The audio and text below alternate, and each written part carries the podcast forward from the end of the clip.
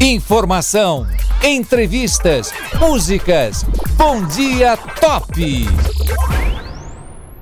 Nosso bate-papo é com a psicóloga Maria José Barbosa nessa série de entrevistas que estamos fazendo nesse mês de setembro sobre o combate e prevenção ao suicídio. E aliás, eu queria conversar e abordar com você um, tópico é, um pouco diferente daquilo que a gente tem abordado. A gente, durante esse mês todo de setembro, esteve falando aí sobre a questão da, das pessoas que perdem a sua vida, né, por conta do suicídio e tudo mais, mas eu queria falar das pessoas que ficam, dos parentes, dos amigos.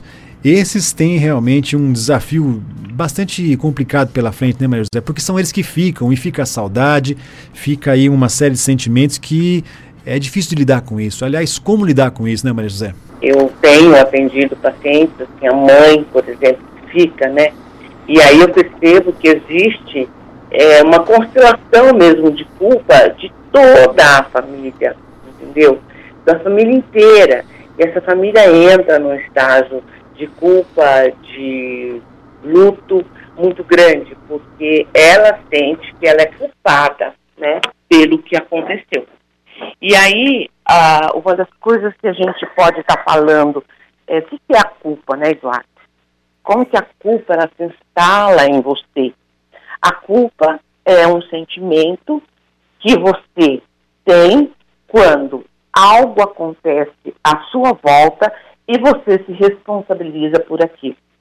Então, é, a família toda se responsabiliza pela, pela morte daquele ente querido, né? A família toda, ela questiona muito é, essa morte do ente querido. E aí essa culpa é como se fosse um fantasma, viu, Eduardo? Uhum. Que fica na família, é. né? Uma hora uh, um é acometido de um de uma culpa maior, outra hora outro é acometido de uma culpa maior, mas a culpa ela se instala de uma maneira tão violenta, tão violenta, que o sofrimento dessa família é, é muito amplo. Primeiro, ele sofre porque ele perdeu o ente querido.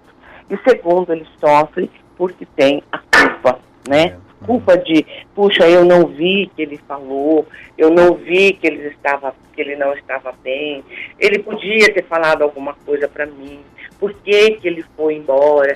Então, assim, essas questões são questões assim, muito fortes, é. né, que a gente quis falar no último dia de setembro. Questões muito fortes porque a família não sabe lidar com isso e ela precisa, sim, de uma orientação de um psicólogo. Como é que ela vai é, reinventar a vida dela? Como é que ela vai reviver novamente? Porque quando esse ente querido morre, Eduardo, a família também morre, né, Eduardo? Isso. Porque quando ela perde esse ente querido, ela, ela realmente não entende, eles ficam em estado de, nós chamamos o estresse pós-traumático, uhum. né? E as perguntas sempre que vêm para tentar amenizar um pouco essa dor, né? Então, assim, Eduardo, tá me ouvindo? Tô te ouvindo, assim. Deixando, ah, tá. deixando você então, falar assim, aí, que você que é entendida no assunto. E aí, uh, o que acontece é que o luto e a culpa toma conta daquela família. Certo. E realmente ela não sabe como lidar com isso, né? Uhum. Porque uhum. a culpa, Eduardo, ela vem através de um sentimento de, de muita dor, um sentimento de arrependimento e um sentimento de uma, um poder que nós, seres humanos, não temos. Entendeu? É, né? Que é o poder de conseguir evitar a morte. Ainda mais de uma pessoa que ela pratica o suicídio. Então, é muito complexo quando você lida com uma família de uma pessoa que cometeu um suicídio, uhum. porque a família toda tem que ir para uma orientação, a família toda tem que tomar consciência de que ela poderia ter feito alguma coisa? Não, Eduardo. No meu é. ponto de vista, na minha prática clínica, não. Uhum. Porque quando a pessoa tem a ideação suicida, ela realmente vai até o fim e ela consegue realizar o desejo dela. Certo. O que, que eu penso que seria importante as famílias todas ficarem atentas? Né, aos sintomas. É. Entendeu? E aí sim, ela pode fazer alguma coisa enquanto está vivo. E aí por exemplo, uma pessoa que começa a entristecer muito, que começa a ficar dentro do quarto, que não quer comer, uma pessoa que tinha hábitos assim, sociais e de repente ela corta esses hábitos sociais, para de falar muito com a família, se isola, né? Isso estou falando assim do adulto. Certo. No caso do adolescente, uhum. é quando o adolescente começa né, a se cortar, uhum. começa a, a ter esse comportamento de mutilação, já está no estágio muito avançado, mas antes desse estágio, o adolescente, ele realmente, assim, ele introverte, né? É. Ele faz igual os IPs amarelos. Os IPs amarelos, eles florescem em setembro e agora eles introvertem. Eles é. nunca mais, né? Durante o ano todo eles não florescem. Né? Então você olha para o IP, realmente é uma tristeza quando você vê o IP sem flores né? Então, assim, a minha metáfora é bem essa. Eu olho para o IP e vejo, quando ele está sem flor, a pessoa que está com uma ideação suicida. É justamente aquilo ali. Ele fica escuro, ele não quer luz, uhum. ele quer escuro, ele quer ficar no quarto. Então, o meu recado hoje para as mães é observem mais seus filhos, né? É, veja se ele está usando, o que eu já falei, aquele abrigo é. preto ou, ou a menina cor-de-rosa, mas não tira aquele abrigo.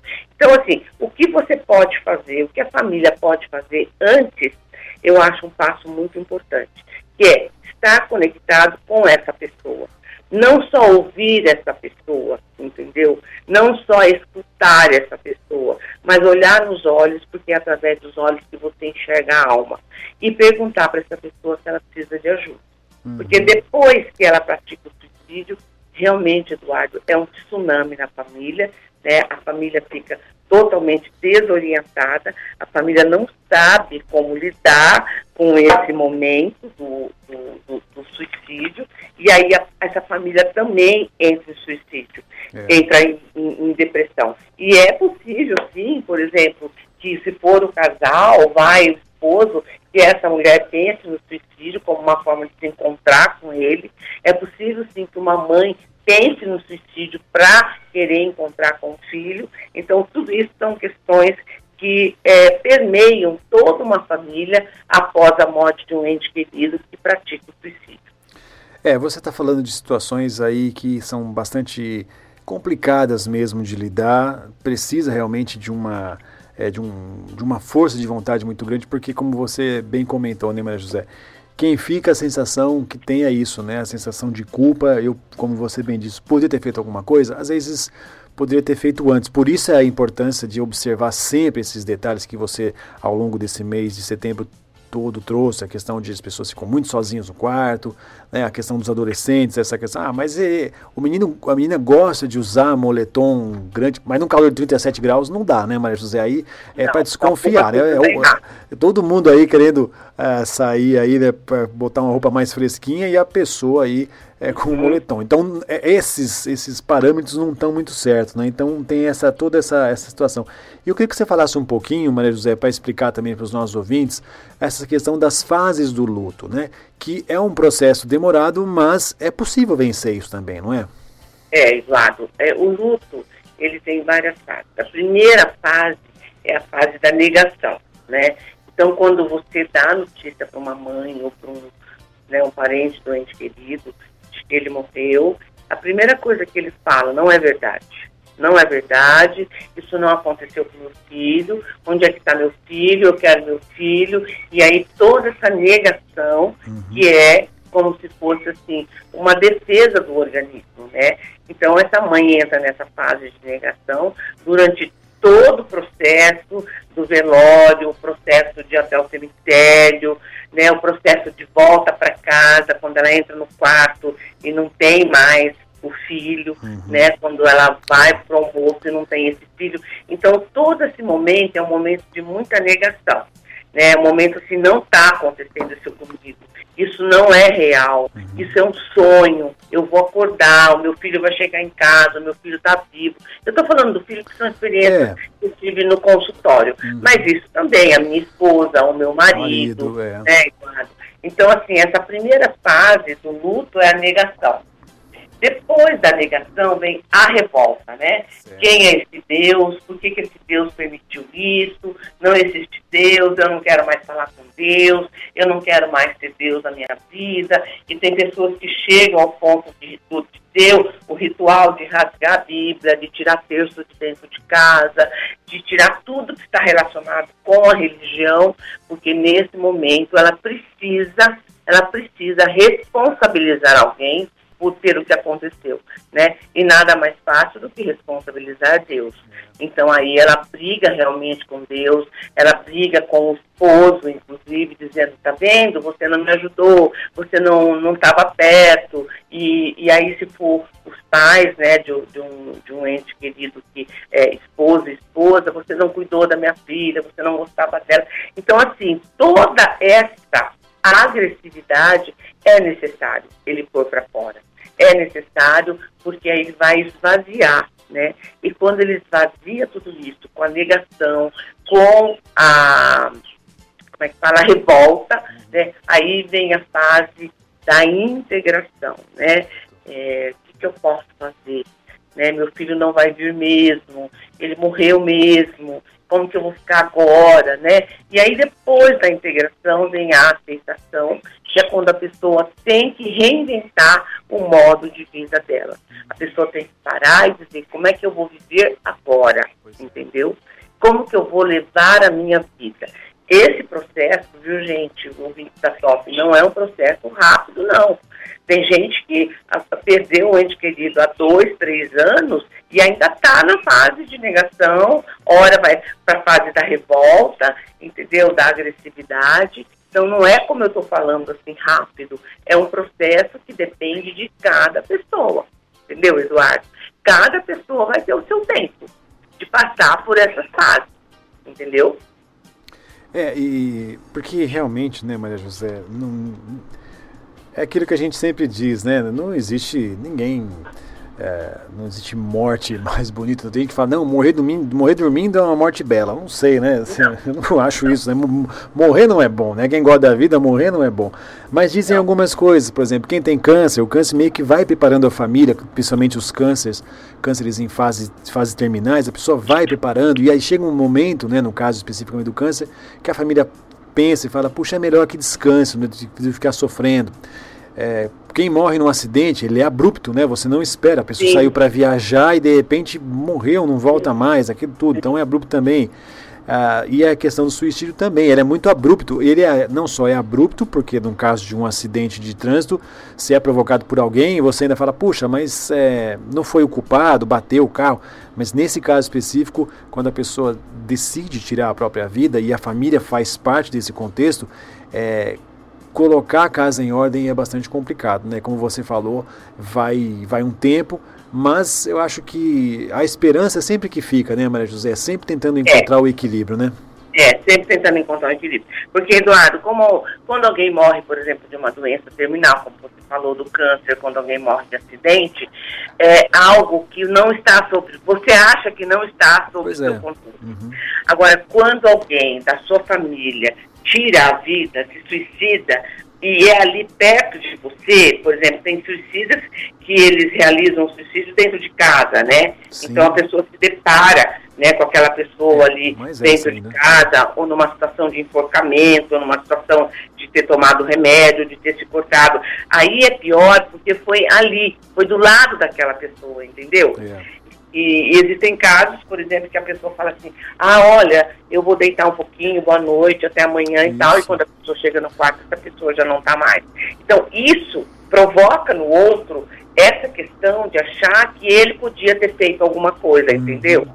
Isso provoca mais do que uma pessoa que morre de, de, morre de acidente ou que tem uma doença terminal, vai para o hospital, porque ali ela sabe que ela não tem controle nenhum né? É, é, ela pensa que ela não tem e é, e é real. Agora, uma pessoa, quando ela pratica o suicídio dentro de casa e um ente querido encontra essa pessoa, quer dizer, estava ali, estava ali dentro, estava perto de mim e eu não vi. Então, esse processo de culpa, esse processo do luto demora um pouquinho mais, entendeu? Porque ela acha que ela é responsável por aquilo. Entendeu?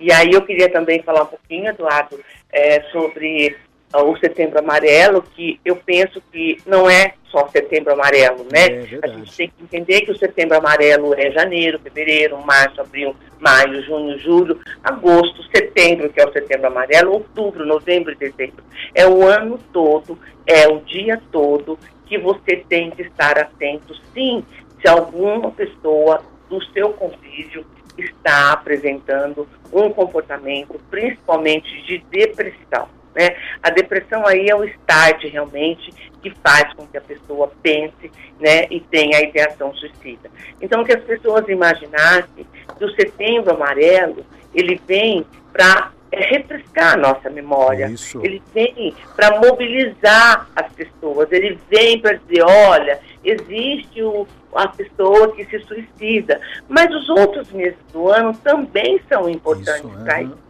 Né? Os outros meses do ano também devem ser levados em consideração de você prestar atenção nos seus parentes, nas pessoas, ah, nos amigos do escritório, nas pessoas do seu convívio social, porque às vezes elas estão ali sozinhas, porque o, o suicídio, como eu disse num outro programa, é um caminho solitário. Né, o suicídio é um caminho solitário. Certo. Então, eu gostaria muito de deixar uma mensagem para os ouvintes hoje da Top FM, uhum. de que hoje é o último dia do setembro amarelo, é. do setembro amarelo, mas esse setembro amarelo, ele tem que existir no nosso coração, Eduardo, o ano todo. Uhum. Né? E é através do setembro amarelo que as pessoas às vezes tomam consciência de que existe o suicídio. Tem gente que não tem nem consciência que nós estamos aí enfrentando um índice muito grande de suicídio, principalmente em adolescentes. Né? Então, que esse setembro amarelo vá no coração de cada um de vocês e que vocês, alguém que esteja me ouvindo que já perdeu um ente querido, que vocês respeitem né, é, a, assim, a nossa possibilidade de fazer algo. Né? Nós não somos Deus, nós somos seres humanos. E às vezes como seres humanos, nós não falhamos, uhum. mas nós vamos até a nossa capacidade de ser seres humanos. E que as pessoas que estão me ouvindo, se tiver alguém que foi, né, a via de fato, que, que cometeu suicídio, que ela não se sinta tão culpada. Yeah. É. Que ela faça uma reflexão de que aquela pessoa, a opção daquela pessoa foi morrer. E que você não pôde fazer nada, porque quando alguém faz a opção de morrer, né? O que você pode fazer é perguntar se ela quer ajuda e encaminhar para uma ajuda. Mas nunca nós vamos evitar, se aquela pessoa realmente quiser, Eduardo, que ela pratique o suicídio. Entendeu? Porque é uma, uma decisão dela, né? É uma decisão dela. Então, o Setembro Amarelo termina hoje e nós da Top FM fizemos todo uma, um, uma, um programa aí desde o início que está no www, né, Eduardo, topfm.com.br. É, é isso aí. A gente tem os nossos canais do, de, de streaming no, no, Spotify no Deezer, né? Como Top FM Bauru, tá todo lá as entrevistas, basta procurar, né? Foram é, com, é. com essa de hoje cinco entrevistas só falando sobre isso. Então, e tem de tudo, né, Maria José? A gente falou da, da prevenção, dos cuidados, hoje falando aí, tratando de, das pessoas, né, dos parentes, amigos que ficam. E aliás, de fazer um gancho aqui, porque a, a Carmen aqui de Bauru até é, mandou uma, uma, uma, participação muito no que você está falando, né, do, do, da questão do como o tempo é importante. Ela falou assim: Bom dia, Maria José e Eduardo. Mesmo não sendo parente, parente dessa pessoa, ela ficou bem, bem, bem triste, né? E, é, impactada. Ela combinou com uma amiga que era depressiva, que ela ia passear no domingo, marcamos e quando eu cheguei lá, ela me deu tchau e pulou. Aí eu não sei é, em que situação, se foi, é, de onde essa pessoa pulou. Mas ela disse que isso já aconteceu há 10 anos e essa imagem ficou marcada para Carmen. Quer dizer, você vê uma, uma amiga, né? É, é dando tchau e tirando a vida, então é um negócio complicado. É o que você falou, né? Isso são cenas que marcam muito as pessoas e, e por isso é preciso mesmo ter um, um a procura de um profissional para ajudar, né, Maria José? Isso, isso. E o Carmen realmente é um, é um trauma muito grande, né? Esse estresse pós-traumático é um estresse pós-traumático que se que se estende, às vezes, pela vida toda, porque você tem a imagem, e a imagem é muito forte, né? Então, realmente, a culpa vem, e essa culpa é que nós falamos hoje, e de como as pessoas ficam, né? Ficam totalmente é, fora de um equilíbrio, totalmente mergulhadas nessa morte, a família toda, e aí é necessário realmente que um profissional intervenha para dar um norte para essa família e falar que a culpa ela não é das pessoas que conviveram com ele. Né? Não existe culpa, existe uma decisão que essa pessoa tomou e essa pessoa realizou. E que você poderia ter feito alguma coisa.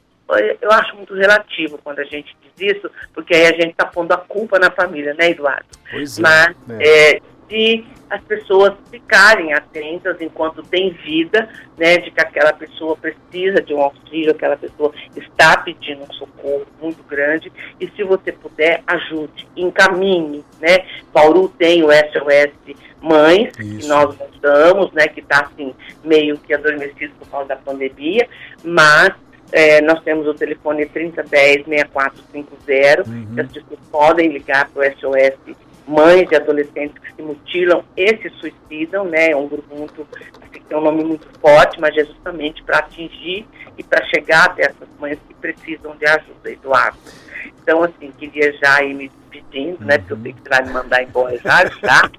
Né? Não fale isso, mandar embora. Pessoas, é, dizendo para as pessoas que o Setembro Amarelo acabou, mas que cada uma delas leve no coração o Setembro Amarelo, né, o IP amarelo, que ainda tem alguns que vêm atrasados, né, e que quando ela olhar para o IP amarelo, ela lembre que se ela tiver alguém do seu lado, que esteja no momento de tristeza, de depressão, é, de angústia, que ela pergunte para a pessoa, não tenha medo, né, de achar que eu vou perguntar, a pessoa vai fazer. Pergunte se ela está precisando de ajuda e procure ajuda. Hoje, por hoje, a gente tem o CVV, é. tem o SOS Mães, nós temos vários grupos hoje, Paulo, que estão preocupados né, com essa fatia da sociedade que cometem um suicídio, que tem ideação suicida e que sofrem, que tem a dor na alma, né, Eduardo? É. E a dor na alma, eu já falei aí, que não tem como pometiolate, pomada, curar. A dor na alma é algo solitário